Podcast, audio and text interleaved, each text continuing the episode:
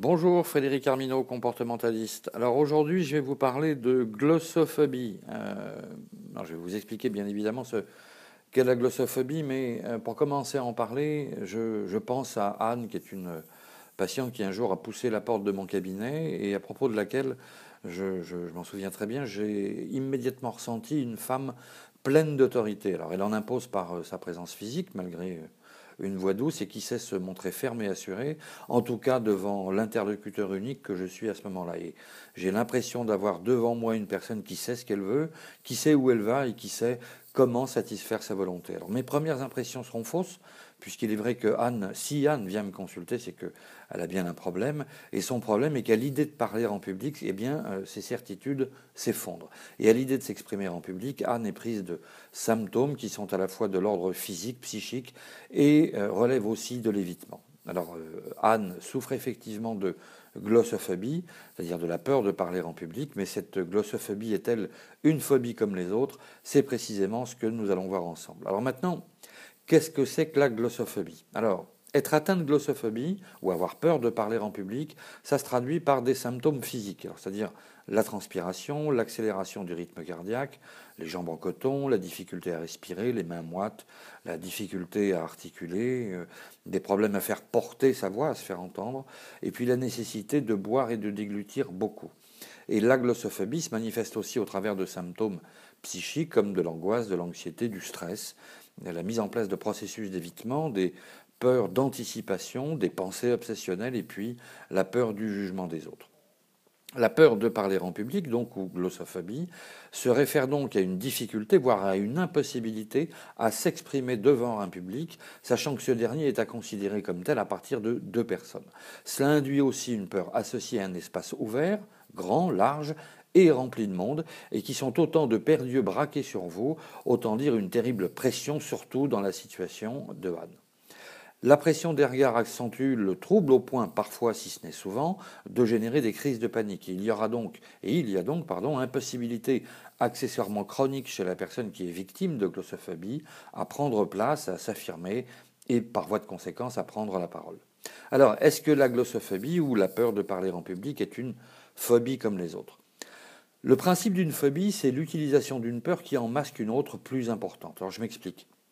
La phobie consiste à éviter quelque chose qui vous inquiète, consciemment ou pas, vous focalisez votre attention sur votre objet phobique et ainsi vous pouvez souffrir de la phobie des avions, de la peur des oiseaux, d'aquaphobie ou encore d'astrophobie qui est la peur du tonnerre.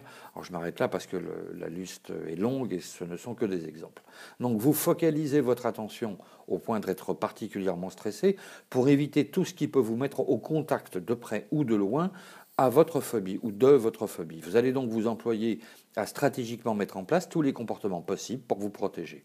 Et la glossophobie relève du même problème. De fait, la peur de parler en public est une phobie, une peur, comme toutes les autres. À ceci près, vous l'aurez bien compris, que cette phobie a pour objet de vous protéger d'un problème plus important, plus grave, que la phobie dont vous êtes affecté. Et c'est précisément ce que Anne et moi allons nous employer à débusquer pour que, si tel est le choix de cette patiente, elle puisse parler en public en toute confiance. Alors, Anne a 42 ans, depuis 8 ans elle est directrice générale d'une mutuelle, elle a des responsabilités professionnelles importantes et est souvent en déplacement. Tout se passe très bien pour elle, elle s'estime dûment récompensée d'années d'études et elle estime d'ailleurs avoir réussi, mais craint pour son avenir. Et encore récemment, elle a été confrontée à un problème récurrent, son impossibilité à prendre la parole devant un parterre de représentants locaux et régionaux. Jusqu'il y a peu, à force d'anxiolytiques et de bêta-bloquants, elle a à peu près pu gérer la situation. Elle est convaincue que ce public, comme ses plus proches collaborateurs et collaboratrices, ne sont pas dupes de sa situation émotionnelle. Elle dit en devenir paranoïaque dans la mesure où elle a cru euh, euh, euh, entendre des remarques désobligeantes la concernant à la suite de sa dernière intervention. Et d'ailleurs, elle est tellement émue à ce propos qu'elle commence à pleurer. Alors je lui demande de me raconter cette dernière réunion. Elle me parle de ses émotions avant, de ses émotions pendant, de ses émotions ensuite, et puis de son épuisement après. Et c'est d'ailleurs ce qui l'a invité à me consulter. Elle veut que ça cesse rapidement car, à son sens, les enjeux sont importants et elle craint pour son poste. Après m'avoir expliqué toutes ces tentatives de solutions pour éviter sa glossophobie, Anne, à ma demande, m'explique que ce problème a toujours été présent. Nous commençons à avancer de façon rétroactive. J'entends par là que je trouve intéressant de visiter l'histoire de cette femme en lien avec le problème de phobie, bien sûr, dont elle vient me parler. Fille aînée d'une famille peu aisée, Anne a réussi à force d'amour et de sacrifice. Elle a exigé d'elle-même cette réussite. C'était sa réponse à l'amour et au sacrifice de ses parents. Et ses propres sacrifices s'étant exprimés par peu de sorties, peu de relations sociales, quasiment pas de relations euh, sentimentales. Jeune, elle s'est toujours employée à travailler d'arrache-pied, toujours inquiète de réussir et d'être la première. Nous commençons à toucher le problème, celui de la légitimité. Anne m'explique combien il lui aura fallu se battre pour en arriver là où elle est. Joli appartement, bon boulot, euh, beau carnet d'adresses, beaux vêtements, mais bien seul et presque phobique social, ce qui, dans sa situation professionnelle, constitue un sacré paradoxe. À l'école, comme à l'université, Anne euh, a toujours été anxieuse à l'idée de prendre la parole, peur de mal dire, peur de mal faire, peur d'échouer. Ça fait des années que cette femme se protège avec moult médicaments, mais force est de constater qu'ils n'ont plus les effets escomptés. Alors pour faire court, Anne a toujours essayé de contrôler son problème d'illégitimité. Elle a pris et repris le contrôle de son problème jusqu'à ce que cela ne fonctionne plus et la plonge dans ce qu'elle cherchait précisément à éviter, et son passé l'aura donc rattrapé, celui-là même qu'elle appellera mes démons. Alors afin d'aider Anne euh, à faire la paix avec son passé, je vais lui proposer d'utiliser un langage qui lui permette de mettre son cerveau en paix d'une part et d'en cesser avec ses peurs d'anticipation d'autre part. C'est ce que l'on appelle le langage hypnotique. Alors donc j'explique à Anne de quoi il retourne.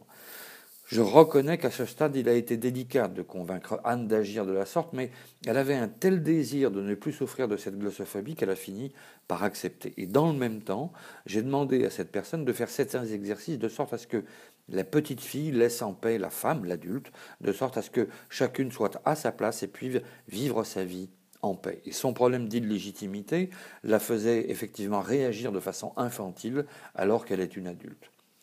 À chaque fois que Anne devait parler en public, ses peurs d'enfant qui s'exprimaient et barraient le passage à l'adulte accompli. Celle-là même qui, dans la plupart des circonstances de sa vie, tant personnelles que professionnelles, savait faire preuve et acte de confiance en soi et d'affirmation de soi, alors qu'en situation d'exposition, de façon quasi automatique, la glossophobie de Anne réapparaissait. Anne a cessé de venir me consulter après la troisième séance. Et l'année dernière, j'ai lu dans un journal qu'elle avait pris la présidence du groupe de mutuelle pour lequel elle travaillait. J'ai imaginé que cette promotion signifiait que tout allait bien pour elle et qu'elle avait pu consolider sa solution à sa glossophobie, sa peur de parler en public. Mais peut-être que je me fais des idées.